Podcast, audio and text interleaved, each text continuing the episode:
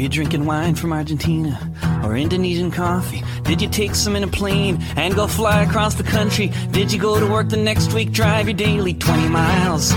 Solidarische Landwirtschaft ist für mich Verantwortung füreinander zu übernehmen. For our plight, did you shout with dirt held high? Farmers of the world unite. Did you ride an ox into town? Say, join the green revolution or die. In the years before the oil wells ran dry. Was mich begeistert, ist, äh, dass wir damit dem Kapitalismus den Boden entziehen. Herzlich willkommen zu Logbuch Solavi im April 2021. Leider bin ich überhaupt nicht dazu gekommen, diesen Podcast vorzubereiten, sodass ich euch ein zusammengeklautes Sparprogramm für diesen Monat präsentieren muss. Ich hoffe, ihr könnt mir das nochmal nachsehen. Leider gehöre ich zu den Personen, die durch die Corona Krise beziehungsweise auch vor allen Dingen durch die Maßnahmen in dieser Krise nicht weniger, sondern deutlich mehr zu tun haben.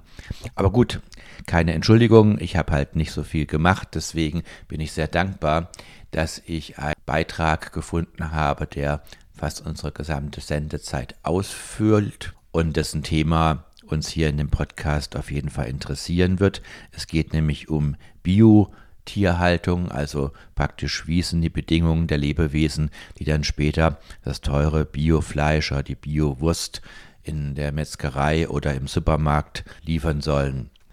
Wir haben das öfters diskutiert in dieser Sendung, dass Bio sicherlich ein sehr wünschenswerter Ansatz ist im Sinne von Naturschutz, im Sinne von nicht weiterer Zerstörung von Ökosystemen, im Sinne auch von Verlangsamung der Ausrottung vieler Spezies, die erstmal für den Menschen nicht nützlich erscheinen, sondern Störer sind in der Gewinnmaximierung. Das holt uns immer wieder sehr negativ ein, weil diese Lebewesen natürlich im Gesamtökosystem überhaupt nicht stören, sondern notwendige Bestandteile sind und wir weltweit schon mit den großen Folgen der Ausrottung vieler Lebewesen und Gattungen zu tun haben. Und Biolandwirtschaft und damit auch Biotierzucht auf jeden Fall ein Ansatz ist, der dazu beiträgt, dass dies nicht in dem gleichen Ausmaße geschieht. Sehr zentral, jetzt gerade in der Bio-Tierzucht, ist natürlich auch der Aspekt, dass wir uns mit unseren Mitlebewesen so auseinandersetzen wollen, dass wir das ethisch verantworten können. Und hier letztendlich scheiden sich ein wenig die Geister. Ist denn jetzt ein biologisch gehaltene Schwein oder eine biologisch gehaltene Kuh wirklich in der Lage, ein artgerechtes Leben zu führen. Und letztendlich ist es dann aus dem ethischen Blickwinkel auch in Ordnung, dieses Tier zu töten, lange bevor es sein natürliches Lebensende erreicht hat, um dann das Fleisch zu essen. Darüber werden wir natürlich auch in dieser Sendung keine letztendgültigen Antworten finden, aber ich fand es sehr interessant, dass sich die Aktivistinnen vom Tierschutztheater in München mit dieser Frage beschäftigt haben und diesbezüglich einen bunten Podcast zusammengestellt haben. Und den hören wir uns jetzt nahezu ungekürzt an. Ich habe grundsätzlich mal die Musik ausgetauscht, weil ich mir nicht ganz sicher war, ob die da verwendete Musik GEMA-frei war. Und deswegen kommt die Musik diesmal von meinem Lieblings-Singer-Songwriter und Aktivisten aus USA, mal wieder von Ryan Harvey. Und sonst aber fand ich das einen sehr interessanten Beitrag, der auch in seiner Vielfältigkeit gut gemacht ist und sich gut jetzt für diese Stunde, für die ich jetzt sonst keine direkte eigene Vorbereitung machen konnte, anbietet. Ich wünsche euch viel Spaß dabei. Das Ganze ist eben, wie gesagt, von dem Tierschutztheater in München und lief dann auch als erstes bei Radio Lora aus München. Und ich danke also den Aktivistinnen und den Kolleginnen für diesen Content. Als erstes haben wir Passanten befragt, ob sie glauben, dass Biorinder artgerechter gehalten werden und die Schlachtung für sie tatsächlich schmerzfrei ist. Und das jetzt auf Tierhaltung? Die Tiere haben genug Platz. Sie haben irgendwie gutes, nicht genmanipuliertes Essen. Sie werden irgendwie nicht zu sehr gemästet oder zu sehr rangezogen sozusagen, wenn es dann irgendwann an Schlachten geht. Und sie haben einfach ein gutes, erfülltes Leben. Also happy und haben was mit ihrem Leben und sind nicht nur da, um irgendwann gegessen zu werden dass auf mehr Freilauf geachtet wird, dass mhm. sie draußen sein können, so wie sie eigentlich möglichst dann naturnah leben können. Ja, mehr Platz, mehr frische Luft. Wie stellen Sie sich humanes Töten vor? Humanes Töten, sicherlich etwas, was möglichst ohne Schmerzwahlen vonstatten geht. Muss ich jetzt zugeben, stelle ich mir bei einem Rind noch wahrscheinlich leichter vor in der ökologischen Landwirtschaft als jetzt bei Geflügel oder so, wo man auch so Bilder im Kopf hat, wo sie an so irgendwelchen industriellen Anlagen da entköpft und weiß ich nicht, wird. Aber wie das heute genau geht, weiß ich nicht. Ob das noch mit dem Holz geht oder was es da für Methoden gibt und was da eine humanere ist und nicht, finde ich auch schwierig zu beurteilen. Ob die gängige Meinung mit der Wirklichkeit übereinstimmt, erfahren Sie im Folgenden. Das Interview führen Anna und Nepomuk. Können Sie sich und die Organisation für unsere Zuhörer bitte kurz vorstellen? Hallo, mein Name ist Lisa Wilhelm. Ich bin Projektkoordinatorin für das Projekt Tierpatenschaft mit Herz und mitverantwortlich für die Online-Kommunikation des Deutschen Tierschutzbüros. Wir sind eine Tierrechtsorganisation mit Vereinssitz in St. Augustin und Bürostelle in Berlin. Der Schwerpunkt unserer Arbeit liegt auf der industriellen Massentierhaltung und Pelztierzucht. Wie ist das Deutsche Tierschutzbüro darauf gekommen, in Stellen zu recherchieren? Recherchen gehören eigentlich seit Beginn an zu den Tätigkeitsfeldern und Hauptaufgaben des Deutschen Tierschutzbüros. Wir haben einfach relativ schnell festgestellt, dass Anzeigen ohne Bildmaterial oder Beweise nicht ausreichend sind und vor allem auch nicht ernst genommen werden. Die Veterinärämter reagieren sehr häufig gar nicht oder einfach nicht schnell genug auf Anzeigen. Das Problem ist dabei auch, dass Tierqual generell hinter verschlossenen Türen geschieht. Die Gesellschaft sieht oft einfach auch weg. Es geschieht dadurch, dass die Industrien seit Jahrzehnten mit riesigen Werbeetats ein völlig verklärtes Bild von zum Beispiel Kühen, die mit ihren Kälbern auf der grünen Wiese stehen, zeichnen. Aber die Realität sieht leider ganz anders aus und die Umstände in der aktuellen Tierhaltung geben uns daher also quasi gar keine andere Wahl. Gibt es schlechte Haltung nur bei den sogenannten schwarzen Schafen? Das ist generell leider ein systematisches Problem und man muss eigentlich nie lange suchen, um Missstände zu finden. Völlig egal, ob ein kleiner oder größerer Betrieb das eben ist. Wir zeigen durch unsere Recherchen, dass es bei Kleinbetrieben häufig viel zu selten Kontrollen gibt und besonders deutlich wird es zum Beispiel daran, dass 50 Prozent der Milchbetriebe in Bayern ihre Kühe in Anbindehaltung halten, weil es insbesondere bei den Kleinbetrieben einfach leichter so ist. Ein weiteres Problem bei den genannten Kontrollen ist auch, dass die Betreibenden und die Kontrollierenden sich gerade in den ländlichen Gebieten sehr oft kennen. Da wird dann auch gerne mal ein Auge zugedrückt. Wir haben da vor allem auch berichtet bekommen, dass wenn zum Beispiel neue Amtstierärztinnen etwas verändern wollen, es dann auch immer wieder zu Bedrohung und so weiter durch die Landwirtinnen, aber auch die Verbände kommen. Es gibt aus unserer Sicht einfach keine unabhängigen Kontrollen, wenn es überhaupt zu Kontrollen kommt. Ein Beispiel ist, dass ein durchschnittlicher bayerischer Betrieb nur alle 40 Jahre kontrolliert wird, also eigentlich fast nie. Ermitteln Sie deutlich weniger in Bioschlachthöfen und ökologischen Viehbetrieben als in den normalen? Wir recherchieren dort, wo es Hinweise gibt oder wo wir Auffälligkeiten feststellen. Grundsätzlich liegt die Aufmerksamkeit mehr auf der Massentierhaltung, aber Verstöße finden eben auch in Biobetrieben statt. Es gibt inzwischen Biomilchbetriebe, die so groß sind, dass sie gar nichts mehr mit dieser kleinbäuerlichen Idylle zu tun haben. Was man dazu sagen muss, dass Biozertifizierung vorrangig eigentlich was mit den Futterstandards tun hat und viel weniger mit der Haltung der Tiere. Meistens sind es dann nur ja, lächerliche Zentimeter, die die Tiere dadurch mehr bekommen. Man hat ja so die Vorstellung vom kleinen Biobauern von nebenan. Da ist doch dann bestimmt alles gut, oder? Leider haben unsere Recherchen auch gezeigt, dass genau dort, wo alles schöner zu sein scheint oder auch idyllisch von außen ist, sehr viele Missstände herrschen. Bio ist einfach nicht gleich Bio. Es braucht auch für Biobetriebe hohe Bestandszahlen, um wirtschaftlich produzieren zu können. Auch bei kleinen Biobetrieb geht es immer darum, die Tiere letztlich wirtschaftlich zu nutzen. Wichtig zu sagen, dass biogehaltene Tiere auch in stundenlang qualvollen Transporten durch die Länder gekarrt werden. Sie sterben auch in den gleichen Schlachthäusern wie konventionell gehaltene Tiere. Die Tatsache ist, dass 98 Prozent des heute in Deutschland verzehrten Fleisches aus der Massentierhaltung stammt und dieser gewaltige Bedarf von kleinen Betrieben ja gar nicht gedeckt werden könnte. Und eben auch von diesen restlichen zwei Prozent werden alle Tiere nach nur einem kleinen Bruchteil ihrer natürlichen Lebensdauer gegen ihren Willen getötet. Verfolgen Sie momentan spezifische Projekte in dem Bereich? Eine unserer Hauptaufgaben ist ja, wie schon erwähnt, die Öffentlichkeitsarbeit zum Thema Massentierhaltung und eben auch die Aufdeckung von Tierleid. Daher arbeiten wir natürlich stetig daran, die Gesellschaft mehr und mehr aufzuklären. Gerade beim Thema Bio merken wir auch, dass es da noch ganz viel gibt, worüber die Öffentlichkeit nicht Bescheid weiß.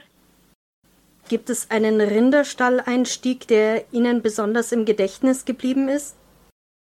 Ich würde grundsätzlich sagen, dass jede Recherche einem im Gedächtnis bleibt. Allein der Gestank, die Geräusche, die Schreie der Tiere, das vergisst man eigentlich nie. Kälber, die nur wenige Stunden nach der Geburt von ihren Müttern getrennt werden und dann einzeln in ihren Plastikiglus vor sich hinwimmern. Oder eben auch die Milchkühe, die Verletzungen haben zum Teil und auf Spaltenböden in ihrem eigenen Kot stehen. Ich denke auch immer wieder an die, die verletzten Kühe im Melkstand mit wirklich unnatürlich großen Eutern und total traurigen Gesichtern, beziehungsweise dann auch, wenn man die versteckten Kameras zum Beispiel auswertet, an die Brutalität der Landwirtin. Was ist der größte Erfolg, den Ihre Enthüllungen in diesem Bereich bisher erzielt haben? Das ist nicht ganz so leicht zu sagen, weil Erfolge nicht immer gleich messbar sind. Aber zum Beispiel die kürzliche Schließung des Bioschlachthofes in Brandenburg gehört auf jeden Fall dazu. Zuletzt auch das unwahrscheinlich große Medienecho dieser Kampagne zum Bioschlachthof. Da gab es einen großen öffentlichen Aufschrei, auch Feedback und Reaktionen. Ein weiterer Erfolg ist für uns immer, wenn Menschen uns zum Beispiel berichten, dass sie aufgrund unserer Berichte vegan geworden sind. Werden Sie oft von anderen Leuten kontaktiert, die Sie auf Missstände in Betrieben aufmerksam machen wollen? Generell bekommen wir grundsätzlich so viele Nachrichten, dass man allen Hinweisen leider gar nicht nachgehen kann. Wir versuchen das natürlich. Wir möchten aber darüber hinaus auch jede Person, die Tierleid beobachtet, dazu ermutigen, eben näher hinzuschauen, Tierleid gegebenenfalls auch zu dokumentieren und dann beim zuständigen Veterinäramt anzuzeigen. Möchten Sie unseren Zuhörern zum Ende noch etwas mitgeben? Ja, ich würde gerne sagen, dass wir nur jede Person dazu ermutigen möchten, Dinge in Frage zu stellen, was Tierhaltung betrifft. Also sich zum Beispiel auch mal die Frage zu stellen, wieso geben Kühe eigentlich Milch und was passiert da mit den ganzen Kälbern, die für die Milchzucht notwendig sind. Unterstützen Sie den Radiobetrieb von Lora München durch eine Spende. Mehr Info unter www.lora924.de oder Telefon 480 2851. Noch einmal 480 2851. Um uns einen Überblick über die öffentliche Meinung zu verschaffen, haben wir ein paar Passanten befragt, wie sie sich ökologische Landwirtschaft vorstellen. Wie stellst du dir denn ökologische Landwirtschaft vor? Ja, nachhaltig halt, ohne Einsatz von Chemikalien. Darunter stelle ich mir gerechte Tierhaltung vor, also keine Massentierhaltung, sondern glückliche Tiere, die ein glückliches Leben leben und generell keine Massenproduktion, wo zu viel produziert wird, was dann weggeschmissen wird. Wie real die Ansichten der befragten Leute tatsächlich sind, erfahren Sie in unserem nächsten Interview mit einem ehemaligen Landwirt. Das Interview führen Anna und Corbinian. Können Sie sich und Ihren Hof bitte kurz für unsere Zuhörer vorstellen? Ich bin Toni Katriner und ich führe zusammen mit meiner Frau Yvonne diesen Hof Lebensparadies. Es ist ein Lebenshof, das heißt, wir tragen die Verantwortung für mehr als 60 Kühe, Rinder, Ochsen. Wir sorgen für sie, stellen für sie ein, ohne dass sie auf irgendeine Art genutzt oder verkauft oder getötet würden. Und seit Frühjahr letztes Jahr noch vier Schweine zu uns gekommen und zwei ältere Ponys. Was haben Sie denn gemacht, bevor Sie Ihren Lebenshof gegründet haben? Das ist der Hof Da ist meine Frau aufgewachsen und ich bin selber auf einem Bauernhof im Berggebiet aufgewachsen und es waren beides Höfe, wo Milchwirtschaft betrieben wurde. Als wir vor gut zehn Jahren diesen Hof von Yvons Eltern übernommen haben, haben wir diese Milchwirtschaft zunächst weitergeführt. Wie funktioniert denn die Milchproduktion? Für die Kuh heißt das, sie muss ja geschwängert werden. Das durch die Zucht und die unnatürliche Fütterung geben die Kühe heute viel, viel mehr Milch und werden richtig ausgelaugt. Das Melken ist immer mit Tierleid verbunden. Abgesehen davon, ich weiß einfach, hier in der Schweiz werden Milchkühe im Schnitt nur fünf Jahre alt. Dann ist ausgedient. Man versucht jedes Jahr eine Geburt hinzukriegen, dass sie wieder viel Milch gibt. Und die Kälber, vor allem die männlichen, die sind dann völlig unnütz, weil sie häufig aus der Zucht der Milchproduktion nicht für die Mast geeignet sind und melken kann man sie eben auch nicht. Und das lohnt sich dann heutzutage praktisch nicht mehr, die zu füttern. Häufig verenden die in den ersten Tagen. Sie werden als Totgeburten gemeldet, was eben gar nicht stimmt. Also da wird das Leben dann kurz beendet. Wie lief denn der Wechsel ab? Also angefangen hat ja eigentlich, dass wir irgendwann nach dem Sinn im Leben gesucht haben und uns eigentlich essentielle Fragen gestellt haben. Und wenn man mal einen Stein umdreht, dann geht das immer weiter, hört nie auf. Und dann ist natürlich jeder Lebensbereich davon betroffen, auch die Arbeit, den Beruf, den man ausübt. Und in der Milchproduktion ist dann einfach so, dass wir erkannt haben, dass wie überall völlig falsche Programmierungen, sogar Lügen verbreitet werden. Immer wieder haben wir etwas auf dem Hof versucht zu verändern und haben auch kleine Schritte gemacht und immer wieder gemerkt, solange wir in der Tiernutzung drin sind, können wir diesen Mitlebewesen nicht gerecht werden. Und das sind alles solche Dinge, die bei uns abgelaufen sind, bis dann der Tag gekommen ist, wo wir wussten, es geht nicht mehr so weiter. Ohne eine Lösung parat zu haben, dann ging es dann weiter mit dem Aufbau des Lebenshofes. Das war eine ganz tiefgehende Erfahrung, einfach diesen Mut ins Leere zu wagen. Wir waren hier in der Schweiz die ersten Bauern, die so als Vollerwerbsbetrieb mit der ganzen Familie, wir haben vier kleine Kinder, ausgeschieden sind, unseren damaligen Verdienst aufgegeben haben, ohne ja irgendwo das abschauen zu können. Dann ist aber die Hilfe gekommen. Wir haben angefangen, Patenschaften aufzubauen. So können wir den Lebensunterhalt der Tiere sichern. Wir ihnen über diese Patenschaften den Ausfall, den wir vorher für die Tiernutzung hatten, wieder decken. Welche Ratschläge würden Sie anderen Landwirten bei der Umstellung geben?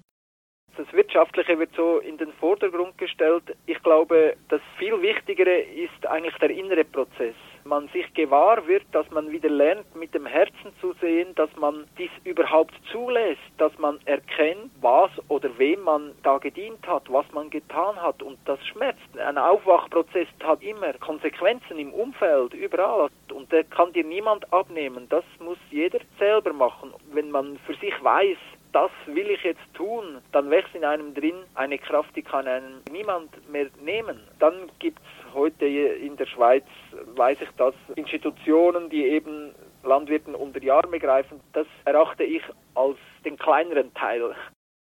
Wie würden Sie die Umstellung wirtschaftlich bewerten?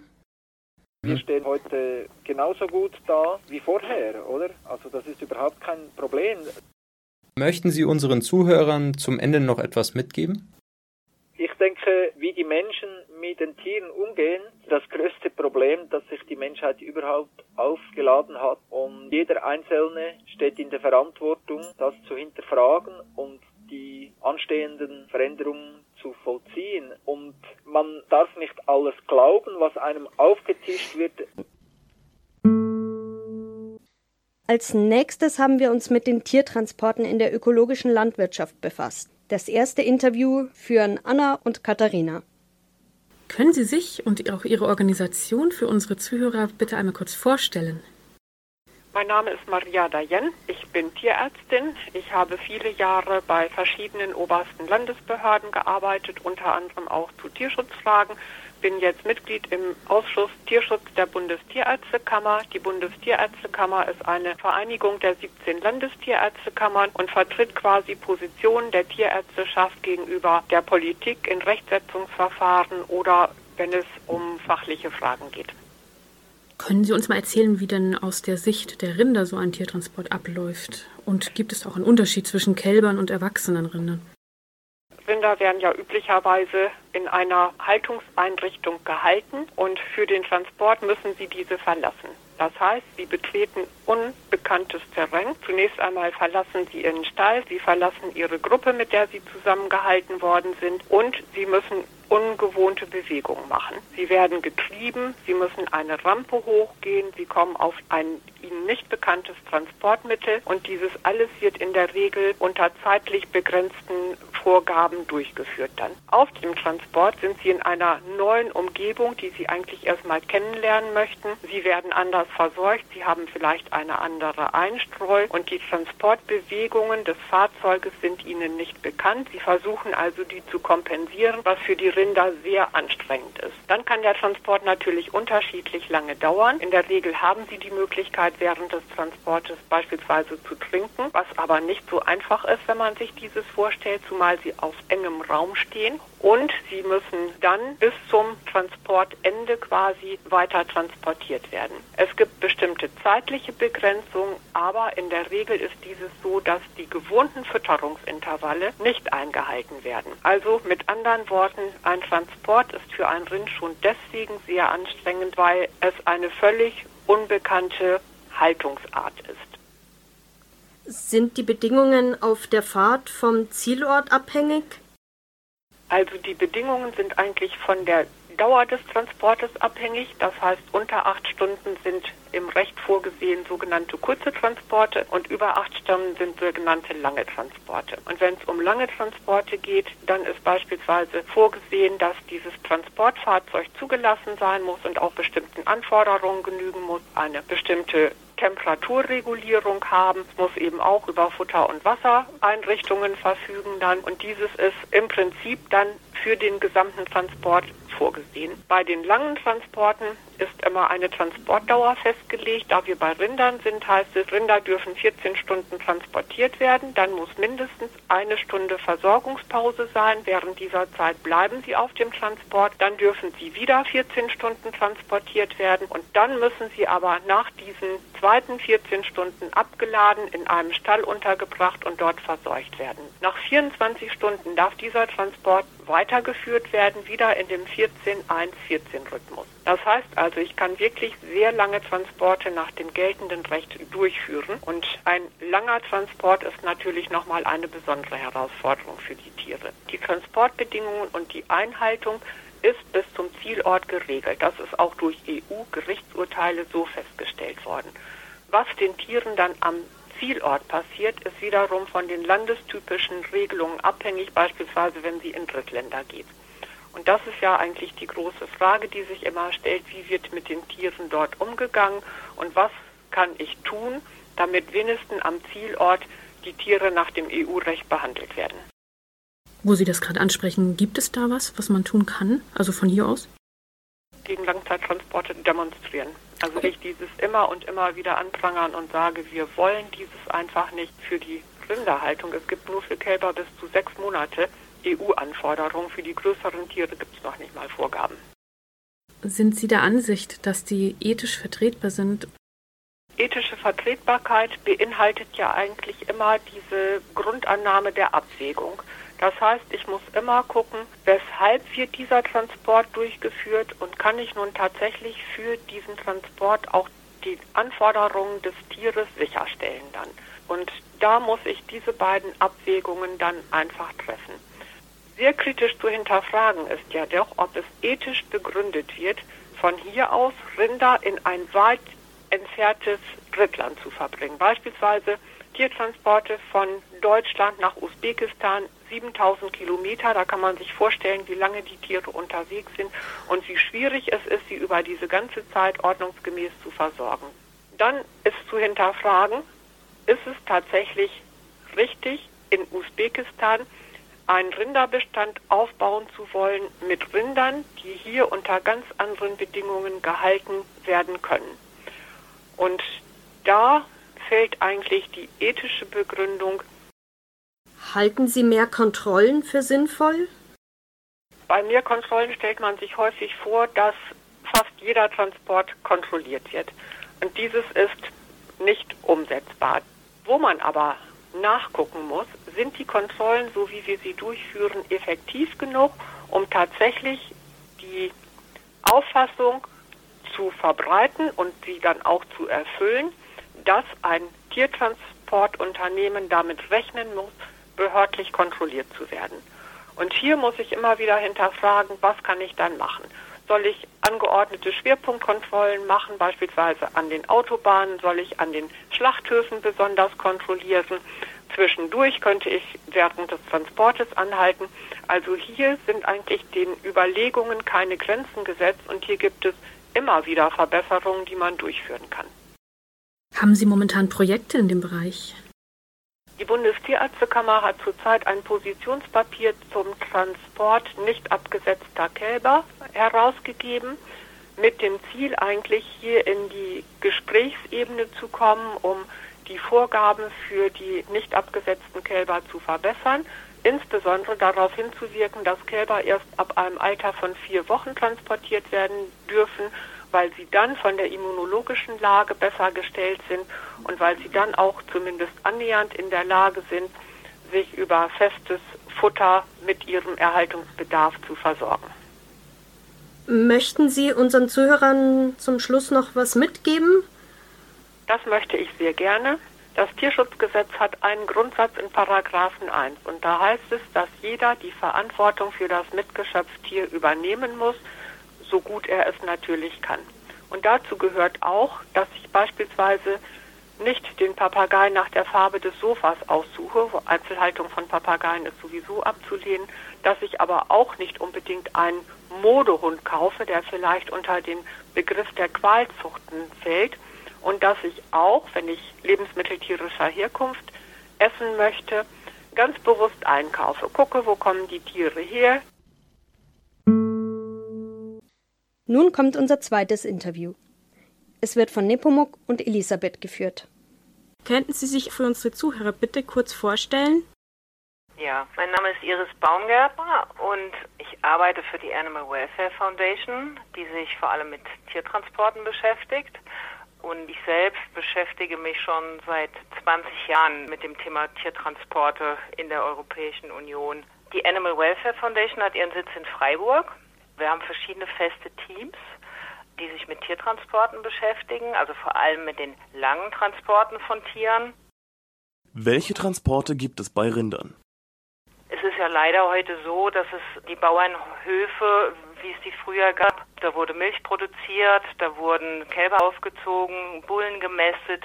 Die gibt es nicht mehr, weil sich die Landwirtschaft extrem stark spezialisiert hat. Das heißt, ein Milchviehbetrieb, der erzeugt eben nur Milch und vor allem die männlichen Kälber, die müssen dann vom Hof mit zehn Tagen. Das heißt, die werden dann eingesammelt, werden zu einer Sammelstelle transportiert und gehen sehr oft von den Sammelstellen dann auf lange Transporte in andere europäische Länder, um dort eben gemästet zu werden. Bei nationalen Transporten werden zum Beispiel junge Bullen zum Schlachthof transportiert oder Milchkühe am Ende ihrer Laufbahn. Das sind dann aber in der Regel Transporte bis zu acht Stunden. Und dann haben wir eben auch Transporte von tragenden Rindern, die in Länder außerhalb der Europäischen Union transportiert werden. Und das sind leider oft Transporte, die gehen über mehrere Tage bis zu Wochen. Warum werden denn die Rinder transportiert? In erster Linie geht es natürlich darum, mit den Tieren auch Geld zu verdienen.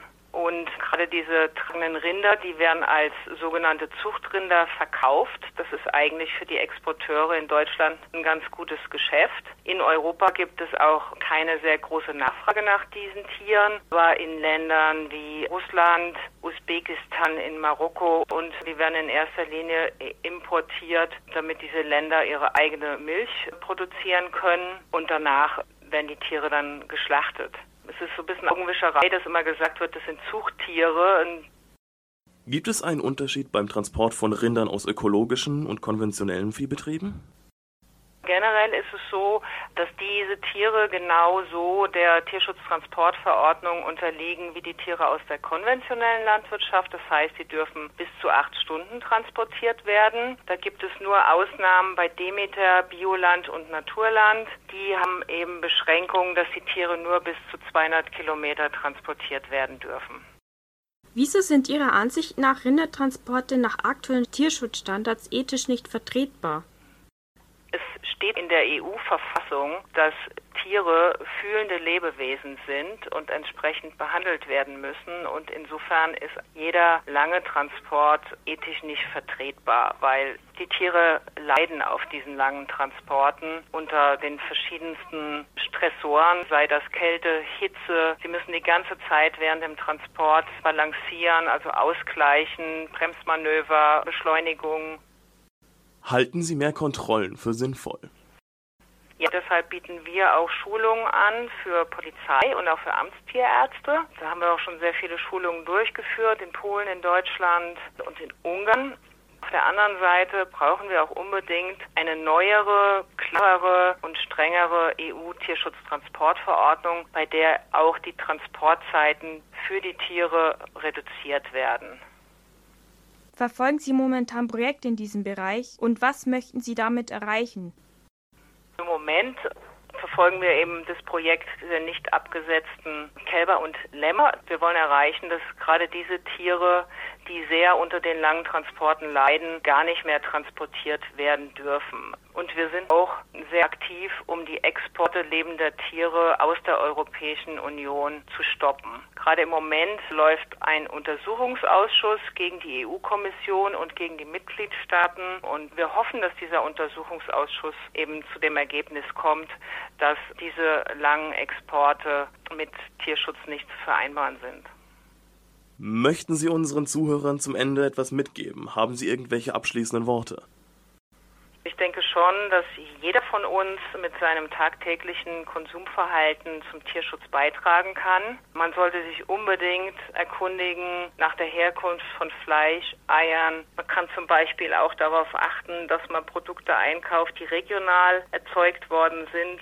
Oder man kann natürlich im günstigsten Fall ganz auf Produkte umsteigen, die eben pflanzenbasiert sind und eben auf Milch verzichten. Aber auch bei der Milch gibt es natürlich tierfreundlichere Produkte. Da gibt es mittlerweile Milcherzeuger, die behalten die Kälber auf dem Hof, die haben eine muttergebundene Kälberhaltung. Das heißt, die Kälber bleiben zwei bis drei Monate bei der Mutter.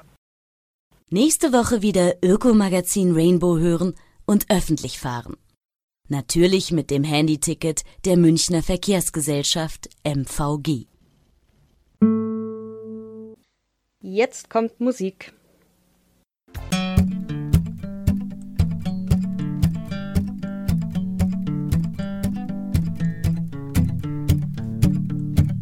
One cup of coffee, 150. Guy who picked the coffee didn't get three. Stuck in the belly of an industry that doesn't care about people. Working on the hills on stolen land, picking at the earth with a scuffed bare hand, sweating for the profits of some rich man that doesn't care about people. Buy a piece of fruit at the grocery store, shipped from Guatemala, Chile, or El Salvador. Grown by orphan children of the Civil War that was funded by fruit corporations. A global trade system riding on the backs of families packed in Wallace shacks, living in the fear of death squad attacks that are funded by fruit corporations. One pack of t-shirts, 450. Girl who sewed the t-shirts didn't get three, and she's trying to survive in an industry that doesn't care about people. Bangladesh factory, 16-hour shifts, no overtime breaks or benefits, and they'll fire her if she gets pregnant, cause they don't care about people. New York banks watched a Thai bot grow, then they took high amounts in Thai bot loans, converted them to dollars when they got back home, and it put millions into poverty. They paid off their debts with U.S. cash, pocketed the profits in U.S. banks, and the Southeast Asian market crashed, and they put millions into poverty. One diamond ring, a few grand. Kid who mined the diamonds lost his hand as a message from the soldiers who run the land that are funded by diamond corporations. Wealth derived through poverty from the lingering cuts of slavery in the form of an export economy controlled by diamond corporations. Imperialism in its modern form, That lock, free market, economic reform, blowing through the global south like a tropical storm, tearing at the seams of culture. From the cluster bomb to the rifle butt, from the gold mine to the clear cut. Capitalism's got the world locked up and it's tearing at the seams of culture.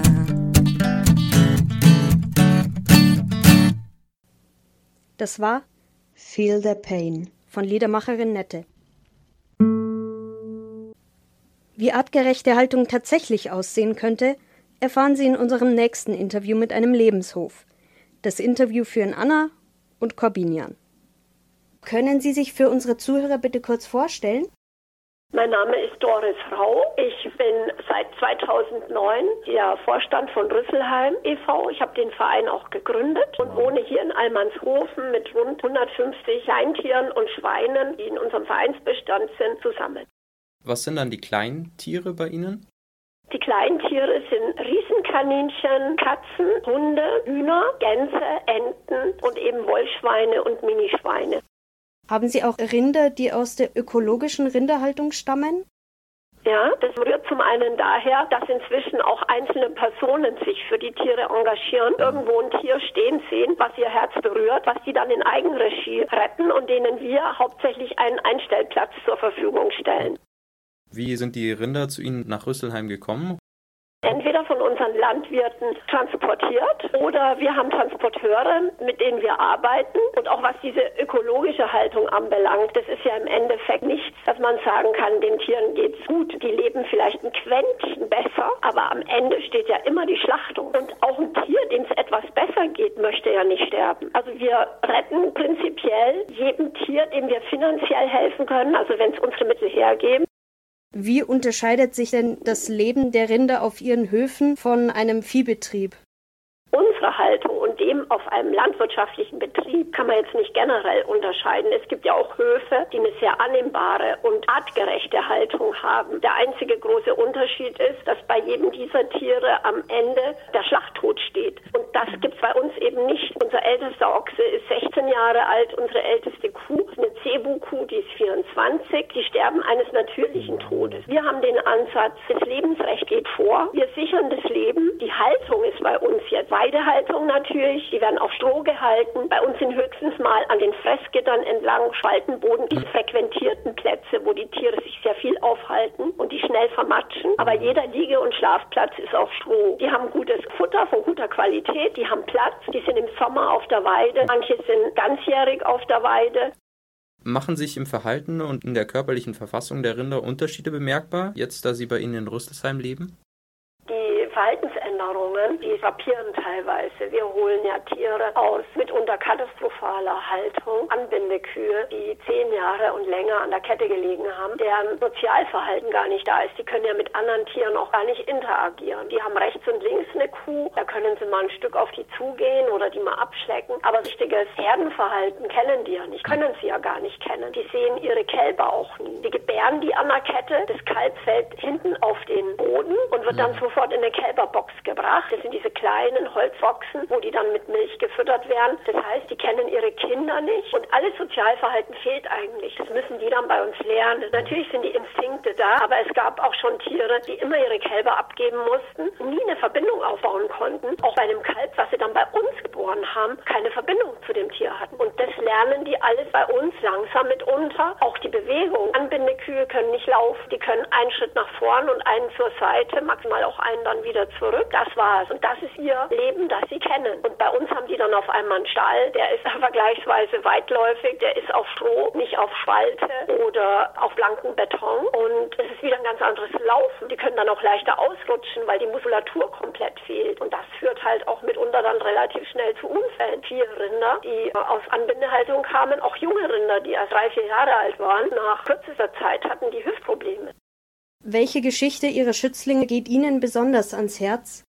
Die eine ist die alte Lilly aus Anbindehaltung, die nach 14 Jahren zu uns auf dem Hof gekommen ist, die kaum laufen konnte, die dann ihre beiden Enkeltöchter noch kennengelernt hat. Ihre Tochter haben wir damals nicht bekommen, die war dann erst bei der nächsten Rettung dabei, die gab damals noch zu viel Milch, die wollte uns der Landwirt nicht mitgeben, sodass sie keines ihrer eigenen direkten Kinder kennenlernen konnte. Und die war aber nach zwei Monaten körperlich so am Ende, dass sie nicht mehr aufstehen konnte. Sodass mhm. er wirklich nach einem 14-jährigen Leben lediglich zwei Monate in Freiheit hatte und einen Monat davon auf der Weide. Das ist ein sehr trauriges Schicksal, das ich immer präsent im Kopf habe. Oder unsere Johanna, die vom Schlachthof Kaiserslautern geflohen ist, war sechs Wochen fast im Pfälzer Wald unterwegs, wurde mit Helikopter gejagt, Bahnstrecken lahmgelegt, konnte nicht gefangen werden und wir haben dann Tierfänger auf sie angesetzt. Endlich konnten wir sie auf dem Opel-Gelände einkesseln. Da wurde sie dann narkotisiert zu uns und dann nach anderthalb Monaten hat sie ein Kalb geboren. Sie stand hochtragend am Schlachthof und für uns war das sehr berührend, weil sehr viele Kühe tragend am Schlachthof enden. Da werden Kühe geschlachtet, die ein Kalb in sich tragen, was schon bis zu den Wimpern die vollkommene Behaarung hat. Und das Kalb erstickt ja dann während mhm. der Schlachtung von der Mutter. Im Volksmund steht die Kuh ja als emotionslos und dumm. Hätten Sie da Beispiele, die dieses Vorurteil widerlegen könnten? Rinder sind höchst sensible Tiere, die ein ganz diffiziles soziales System in ihren Herden haben. Man merkt es auch, Mütter und ihre Kälber, die zusammenbleiben können, die liegen immer zusammen, die trennen sich nicht. Was hat Sie dazu veranlasst, Rüsselheim zu gründen? Ich habe die ersten Schweine kennengelernt hier in der Region und habe festgestellt, dass die wirklich gar nichts von meinem Hund unterscheidet, dass sie total possierlich sind, dass sie nach kürzester Zeit wiedererkennen, dass sie total empfindlich und empfindsam sind. Und das war der Grund, wo ich gesagt habe, es gibt keinen Unterschied von der Wertigkeit zwischen meinem Hund und diesem Schwein oder jedem anderen Schwein. Und ich habe 2004 die ersten Kälber in Eigenregie rausgeholt und zehn Schweine. Haben Sie irgendwelche abschließenden Worte? Ich möchte jeden bitten zu überlegen, ob er nicht bei jedem tierischen Produkt einfach mal überlegen möchte, woher dieses Produkt kommt, welches Einzelschicksal dahinter steckt, welches Tier das wohl war, wie es vielleicht gelebt hat und dass dem Tier, egal wie es gelebt hat, spätestens am Schlachthof alle Rechte abgesprochen werden und dass sie alle grausam getötet werden. Zum Schluss möchten wir Sie noch darüber aufklären, wie das Thema in der regionalen Politik gehandhabt wird. Das erste Interview führen Anna und Katharina. Ja, dann würde ich Sie bitten, dass Sie sich für unsere Zuhörer bitte einmal kurz vorstellen. Ja, guten Tag. Hier ist Dr. Quinten. Ich bin Tierärztin, Imkerin als Hobby und Initiatorin der Arbeitsgruppe Tierschutz der ÖDP in München. Weichen Ihre Vorstellungen von den aktuellen Tierschutzstandards in der ökologischen Rinderhaltung ab und haben Sie Veränderungsvorschläge? Naja, grundsätzlich ist es ja so, dass von den 11,6 Millionen Rindern in Deutschland gerade mal 7 Prozent ökologisch gehalten werden. Das ist schon mal das erste Problem. In Bayern, diesem größten Milcherzeuger der EU, sind es gerade mal 4 Prozent der Kühe, die in ökologischen Betrieben leben. Also Kühe, das sind ja die weiblichen Rinder und Rinder an sich sind Herdentiere und sehr sozial. Sie leben gerne in Familienherden zusammen. Die Jungtiere, die spielen, jagen sich gegenseitig, machen Scheinkämpfe, wie alle Jungtiere Tiere spielen sie miteinander. Sie geben lebenslange Freundschaften ein, liegen zusammen und betreiben gegenseitig Körperpflege. Und eine Herde, wenn man sie lässt, die legt dann pro Tag etwa zehn Stunden lang mehrere Kilometer zurück, während sie sich langsam vorwärts bewegt und grast. Also weder in der ökologischen oder gar in der konventionellen Tierhaltung können diese Tiere ihre natürlichen Bedürfnisse ausleben, nach sozialen Kontakten, Bewegungen und Selbstbestimmung. Besonders Kühe sind sehr sensibel und damit aber auch leicht zu brechen, meistens mit Gewalt.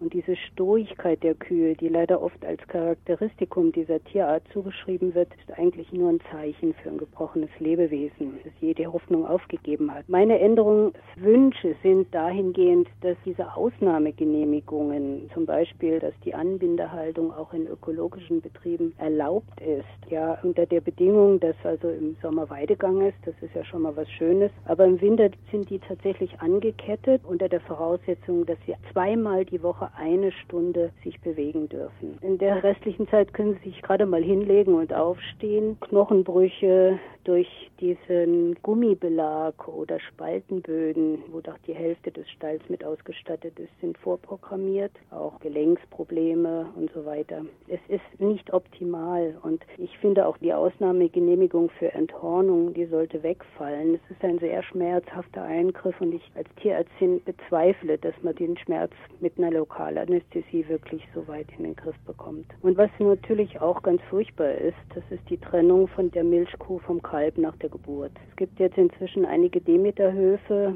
mit Kuh- und Kalbhaltung bis zum dritten Monat. Das wäre auf jeden Fall mal besser, als der Mutter kurz nach der Geburt das Kalb einfach wegzunehmen und das Tier irgendwo einzusperren alleine. Ab wann gehen Sie und Ihre Partei von Massentierhaltung in der ökologischen Landwirtschaft aus und welche Grenzen müssen dabei in der Haltung überschritten worden sein? Naja, vom Gesetz wird vorgeschrieben, dass flächengebundene Tierhaltung von zwei Großvieheinheiten pro Hektar Land erlaubt sind. Das sind zwei Kühe, sechs Mastschweine oder 500 Masthühnchen pro Hektar. Der Sinn der Bestimmung ist unter anderem die Begrenzung der Tierzahl auf Fläche, die der Bauer zur Verfügung hat, aber auch der Schutz der Umwelt vor stickstoffhaltigen Abfällen, wie zum Beispiel Gülle. Dem Tierwohl ist da nicht wirklich geholfen, weil da gibt es Schlupflöcher. Zum Beispiel kann ein Bauer aus Bayern sich in Sachsen-Anhalt 60 Hektar Agrarfläche kaufen und hier Tiere halten und diese 60 Hektar werden ihm hier angerechnet. Es gibt so viele Schlupflöcher in der Richtung. Ich denke, da ist die Politik sehr gefragt. Die ÖDP selber fordert hofnahe Flächen, das heißt in unmittelbarer Nähe des Hofes und da zwei Großvieheinheiten pro Hektar. Wie wollen Sie gewährleisten, dass die Rinder in unserer Region jetzt in der ökologischen Landwirtschaft respektvoll behandelt werden? Wie sollen zum Beispiel die Betriebe überprüft werden und in welcher Regelmäßigkeit? Rein rechnerisch ist es so, dass in Bayern ein konventioneller Betrieb alle 48,1 Jahre auf Tierschutzstandard überprüft wird. Ökologische Betriebe haben allerdings eine Vorschrift, dass einmal im Jahr überprüft wird. In der Regel dann vom Amtsveterinär. Jetzt fehlen aber jedoch bundesweit 2000 Stellen. Einige Biobetriebe, so wie Bioland, Naturland, Biokreis, haben bereits Tierschutzkontrollen einmal jährlich zur Qualitätssicherung und auch zur Imagesteigerung natürlich auf eigene Regie eingeführt. Demeter macht das stichprobenweise. Und dennoch, also wenn Sie mich fragen, also ich finde in einem Jahr kann viel passieren. Optimal wäre eine monatliche Kontrolle. Also das ist aber wahrscheinlich einfach nicht zu stemmen mit diesen wenigen Veterinären. Verfolgen Sie da momentan Projekte in dem Bereich und haben Sie bereits auch weitere für die Zukunft geplant?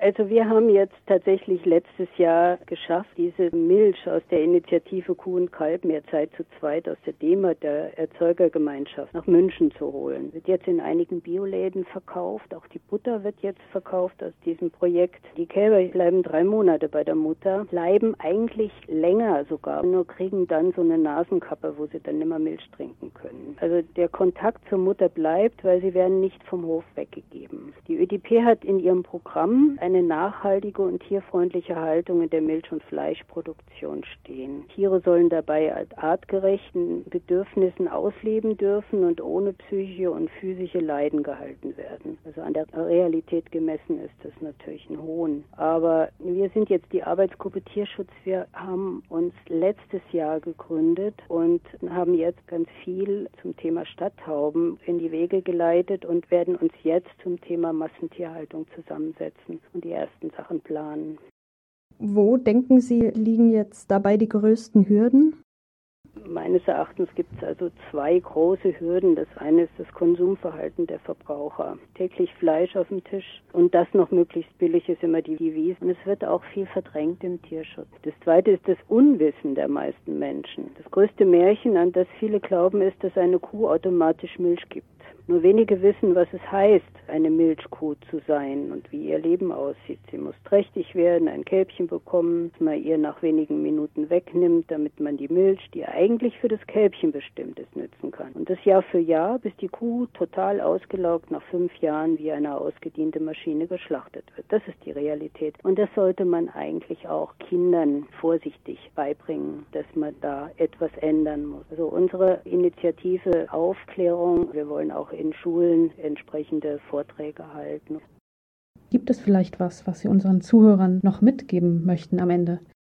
Ja, also man kann sicherlich nicht alle Menschen von heute auf morgen zu Veganern machen. Es wäre jedoch ein erster Schritt, wenn Lebensmittel tierischen Ursprungs mehr Wertschätzung erhalten würden. Und das geht eigentlich nur durch höhere Preise. Und zwar grundsätzlich nicht, also ein Euro mehr für, für Schweinefleisch und daneben das Billigfleisch. Damit wird automatisch weniger konsumiert, weil die Leute können sich höhere Preise auf Dauer nicht jeden Tag leisten. Und damit wird auch weniger produziert und das einzelne Tier hat einen höheren Wert wert. Der Bauer erhält mehr Geld für weniger Fleisch und Milch und kann seinen Tieren mehr Platz bieten und ein tierwohlgerechtes Leben. Und als letztes Wort, Tiere sind eben fühlende Lebewesen und keine Maschinen. Das zweite Interview führen Anna und Elisabeth. Können Sie sich für unsere Zuhörer bitte kurz vorstellen? Mein Name ist Arne Brach. Ich bin Vorstandsmitglied bei den Grünen in München, sitze im Bezirksausschuss 2, bin da Tierschutzbeauftragter und auf Bayern-Ebene bei den Grünen bin ich Sprecher der Landesarbeitsgemeinschaft Ökologie, Tierschutz, Umwelt und Natur und von da aus auch Delegierter in die Bundesarbeitsgemeinschaft Tierschutz der Grünen. Was halten Sie persönlich von Kühen? Ich finde, Kühe sind sehr liebenswerte und in der Regel auch freundliche Tiere mit wunderschönen, neugierigen Augen. Und ich würde sagen, jedem, der ein Kälbchen sieht, geht jetzt zwangsläufig das Herz auf. Persönlich unterscheide ich eigentlich zwischen Tierarten nicht mehr und auch nicht zwischen jungen Tieren und vielleicht nicht mehr ganz so niedlichen erwachsenen Tieren. Das sind alles Individuen, denen man respektvoll und wann immer es geht auch gewaltlos begegnen sollte. Wann sind Ihrer Meinung nach Mastbetriebe Milchproduktion als ökologisch zu bezeichnen? Welche Richtlinien in der Haltung sind ausschlaggebend?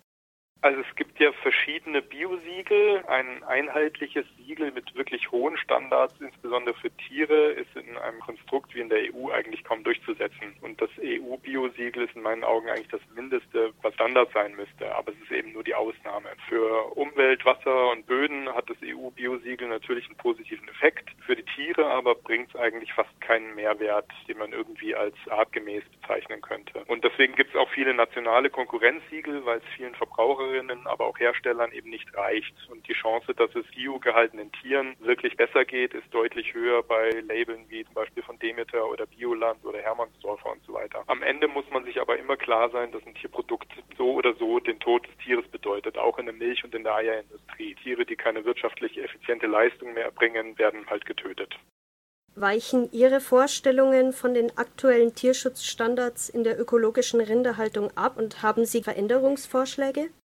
Also meine persönlichen Vorstellungen weichen ab, ja, weil die sind vegan, also tierleidfrei, wobei das eigentlich halt ein ewiger Weg ist und ein kaum erreichbares Ziel. Aber in hochentwickelten Ländern brauchen wir keine Tiere zum Überleben und das ist einfach eine Tatsache. Und da muss man sich immer fragen, warum also ein Lebewesen potenziell quälen und am Ende auch sicher töten. Politisch ist es so, da versuche ich das schon anders anzugehen, auch wenn das für mich psychisch, äh, weil als Veganer natürlich belastend ist, für etwas zu kämpfen, was deutlich besser ist als der aktuelle Umgang mit Tieren, aber weit hinter dem zurück, was ich selbst möchte. Aber Politik geht eben nur mit Mehrheiten und es ist die Politik, die handeln muss. Und konkret in der Rinderhaltung würde ich die reine Stallhaltung verbieten. In Bayern sehen zwei Drittel der Rinder nie eine Weide oder echtes Tageslicht. Das kann aber ja wirklich niemand wollen. Und das Bild der Idylle von der Kuh auf der saftigen Wiese, das trügt einfach, wenn man übers Land fährt. Das sind die Ausnahmen und nicht die Regeln. Bayern ist auch Spitzenreiter beim Thema Anbindehaltung. Auch die ganzjährige Anbindehaltung ist noch bis nach 2030 möglich. Etwas, das höchstrichterlich als Verstoß gegen den im Grundgesetz verankerten Tierschutz bestätigt wurde, geht noch zehn Jahre so weiter.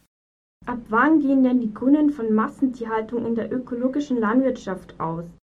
Also das kann man eigentlich schwer an Zahlen definieren. Unser Bundesvorsitzender Robert Habeck hat mal zu Recht gesagt, man kann auch zehn Kühe beschissen halten. Und für mich ist es Massentierhaltung und da mache ich auch keinen Unterschied zwischen ökologischer oder konventioneller äh, Tierhaltung. Wenn jemand so viele Tiere hält, dass der Bezug zum Tier verloren geht. Wenn Kühe nicht mehr individuell betrachtet oder behandelt werden können. Wenn sie als Produkt gesehen werden und ihre Bedürfnisse missachtet und das Bewusstsein für das Tier an sich flöten gegangen ist, dann ist für mich die Grenze zur Massentierhaltung. Wie wollen Sie gewährleisten, dass die Rinder in unserer Region in der ökologischen Landwirtschaft respektvoll behandelt werden?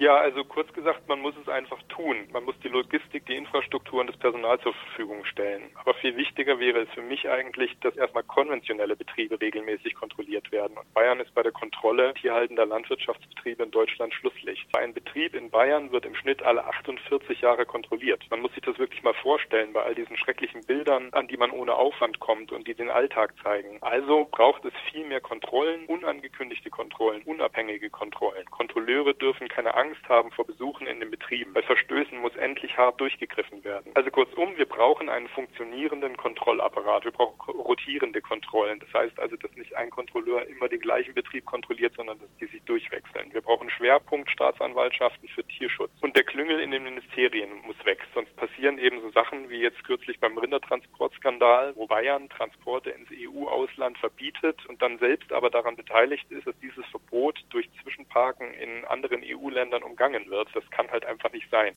Verfolgen Sie momentan Projekte in diesem Bereich und haben Sie bereits weitere geplant? Also ich sag mal, das Projekt der Landwirtschaft und Ernährungswende, das verfolge ich und verfolgen wir Grüne in Bayern, solange es nötig ist. Die tierhaltende Landwirtschaft, die Lebensmittelproduktion aus tierischen Produkten ist der größte Klima-, Umwelt- und Artenvielfaltskiller. Dazu gibt es unzählige Studien und Berichte und Zahlen. Wo denken Sie, liegen hierbei die größten Hürden? Also ich glaube, dass das Landwirtschaftsministerium einfach in den falschen politischen Händen liegt. Und es braucht einfach den politischen Willen, braucht die Verknüpfung von Landwirtschaft mit Klima- und Umweltschutz und es braucht Bezeichnung und Kennzeichnungsverpflichtungen im Sinne des Verbraucherinnenschutzes. Die Landwirtschaftssubventionen der EU müssen vollständig neu gedacht und umgebaut werden. Öffentliches Geld darf es ja eigentlich nur für öffentliche Leistung geben, zum Beispiel für den Schutz von Grundwasser und Boden, für das Einsparen von CO2. Und die Landwirtschaftssubventionen sind ja der größte EU-Subventionsposten und das Geld fließt direkt in Umweltverschmutzung und Klimaschaden. Alle wissen das, aber es passiert nichts, weil sich halt 27 Staaten einigen müssen. Und wenn es nach mir ginge, würden alle Landwirtinnen, die dem System von immer mehr, weil immer billiger gefangen sind, die müssten entschuldet werden und der Umbau ihrer Betriebe finanziell übernommen. Denn es geht hier nicht nur um das Wohl von einzelnen Tieren und den Landwirten, sondern es geht um das Wohl aller Menschen weltweit. Und zudem müssen die Standards angeglichen werden. In Deutschland hohe Standards bringen nichts, wenn dann eben Billigfleisch aus den USA, der Ukraine oder China importiert wird. Man müsste eigentlich die EU landwirtschaftlich abschotten und mit Standards, die kein Drittland erfüllt und damit nicht die EU exportieren können. Funktionierende ökologische Landwirtschaft braucht kein Gen-Soja-Importe aus Brasilien, denn damit heizt ja auch die EU die Waldrodungen zum Beispiel in Südamerika an. Was erhoffen Sie sich von der Förderung der ökologischen Landwirtschaft in der Region? Ich erhoffe mir da sehr viel davon. Bio, regional und pflanzlich, das ist in meinen Augen der Schlüssel für Klimaschutz und Umweltschutz in der Landwirtschaft. Regionale Lieferketten verkürzen Transportwege und entlasten damit das Klima. Und sie sichern Landwirtinnen dauerhaft ihren Job mit Arbeitnehmerinnen aus der Region. Ökologische Landwirtschaft schützt die Umwelt, Böden und das Wasser. Und überwiegend pflanzliche Ernährung fördert unsere Gesundheit indirekt, die der Tiere natürlich auch, weil sie weniger leisten müssen und mehr Platz haben werden. Gibt es zum Schluss noch was, was Sie unseren Zuhörern mitgeben möchten? Wir können Kohle abstellen und ab 2040 alle elektrisch Auto fahren und nur noch alle zwei Jahre in ein Flugzeug steigen. Aber all das reicht nicht, um den Planeten zu retten. Das muss man sich bewusst machen. Das ist eine Tatsache, der sich die Politik und die Menschen nicht verweigern dürfen. Den Klimaschaden fördert jede und jeder von uns aber auch selbst täglich mehrfach auf unseren Tellern.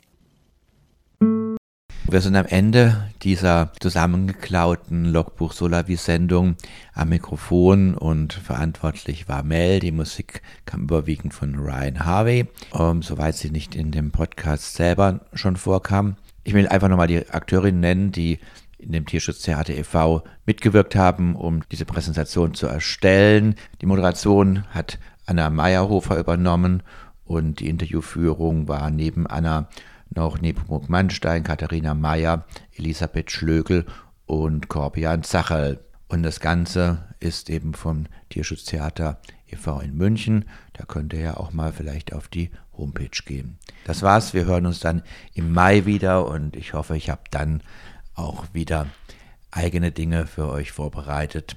Habt's gut und passt auf euch auf.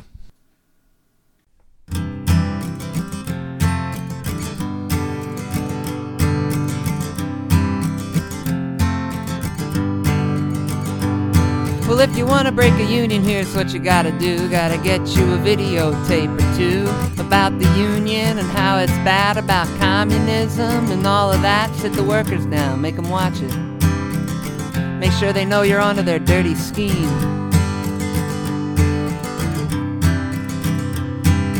Next, try to find who's organizing, track them down and identify them, follow them around throughout the day, fire them if you can get away with it. Be careful though, you don't want to get a lawsuit on your hands, that's a lot of money.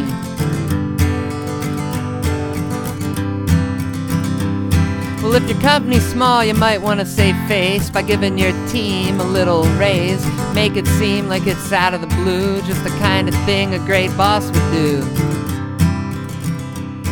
But something that might work a little better is to say someone stole from the cash register. Now you can fire whoever you please as you unravel a great conspiracy.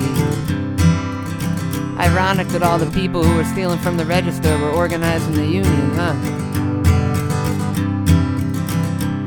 Well, if your company's big and your profits might fall, you can probably get the feds involved. You just tell them the workers have fake IDs and they're a threat to national security. They might just take care of that union for you. And deport a bunch of people for being underpaid. How could you have known?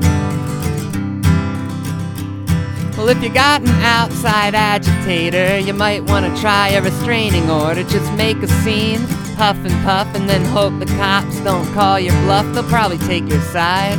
It's a good chance they hate those people as much as you do, even though they're all in a union.